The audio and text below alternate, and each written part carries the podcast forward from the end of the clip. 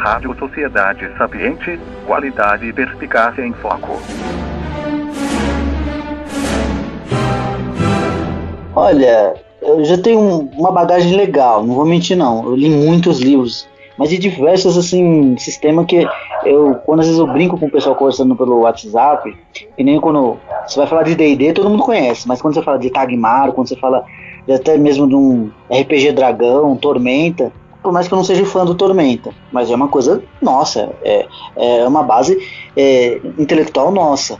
Tudo bem, tem inspirações lá da gringa, tudo bem. Só que aí quando a gente vê um RPG que fala do nosso folclore, é muito legal assim, para você ver o quanto que os caras no RPG melhora. Aí quando eu fui fazer meu podcast, Aí eu pensei nisso, eu falei, meu, eu tenho que juntar o que eu adoro, que é escrever, mas eu tenho que fazer uma coisa que era o meu hobby, que até hoje eu tenho vontade de jogar de novo, mas não dá, que é o RPG.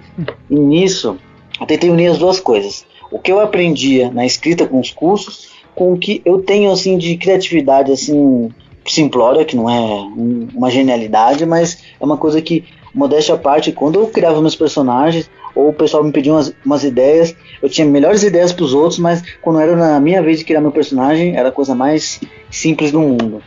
E nisso, o podcast já me ajudou nisso, de eu deixar mais desenvolta a minha própria comunicação, que como eu mais narrava do que eu jogava, eu tinha fácil assim assimilação de improvisamento, de seguir um curso assim, falando sobre uma história, um, acontecimento, escrevendo um lugar. Aí nisso quando eu comecei a fazer a biblioteca do Fauno, eu falei, meu, eu tenho que criar essas pautas misturadas, a literatura, RPG, e ainda vou dar dicas de filmes que me inspiravam a, a fazer um hobby de final de semana ou ter uma ideia, sabe?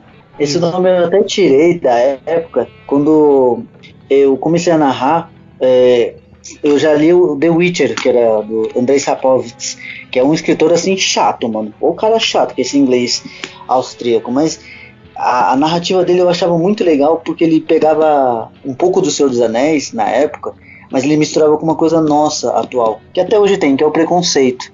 E nisso, hum. quando os pessoal jogava, eu sempre fazia os personagens tudo humano, bonitinho, e sempre pedia informação nos lugares assim que não tinha humano. Aí nisso eu, eu coloquei essa, essa aventura que eles tinham que ir numa biblioteca que de certa parte era outro nome, mas quando eles descobriram, eles falaram, pô, a gente vai numa biblioteca do fauno, ué, Conhecimento vem de qualquer um. Não precisa ser só de uma uhum. pessoa que tem cabelos loiros ou olhos azuis. Eu quis criar uma aventura para eles descobrir um, um elemento X, para eles ir até um decorrer de um lugar para pegar um, uma recompensa que o mago pediu para eles fazerem na época. E nisso o cara, quando colocou isso, eu até hoje tenho anotado. Isso foi em 2007. Aí quando eu quis dar esse nome, eu fiquei procurando nas anotações de RPG. Eu falei, é esse nome aqui. Se der certo, bem.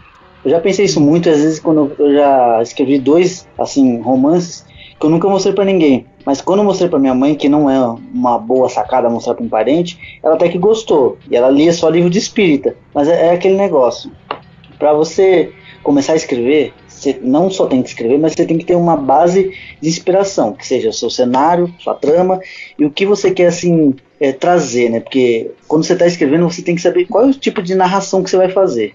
E essa é a parte que mais assim pega para a pessoa que está escrevendo, porque quando ela cria todo o arco de personagem, faz todo o cenário e vai ambientar a sua cronologia, que seria tipo o tempo de início da criação, o tempo atual da aventura, o desfecho, essa é a parte que mais assim vai trazer o leitor e você mesmo que está sendo, sendo escritor ou até mesmo está só escrevendo, é a, a, o tipo de narrador seu é que vai delimitar se a história vai ser boa ou ruim. Mas se você teve um bom feedback, é uma coisa que você ainda tem que correr atrás, Matheus. Eu já fiz muito disso também. Faço uma mesclagem de ideias.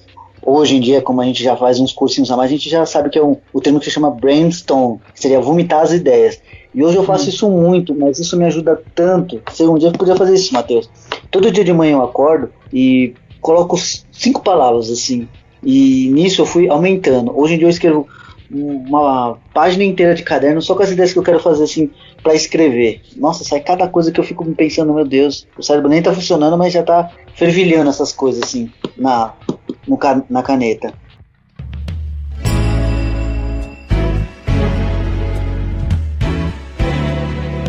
Sapient Society Radio. Quality and insight in focus.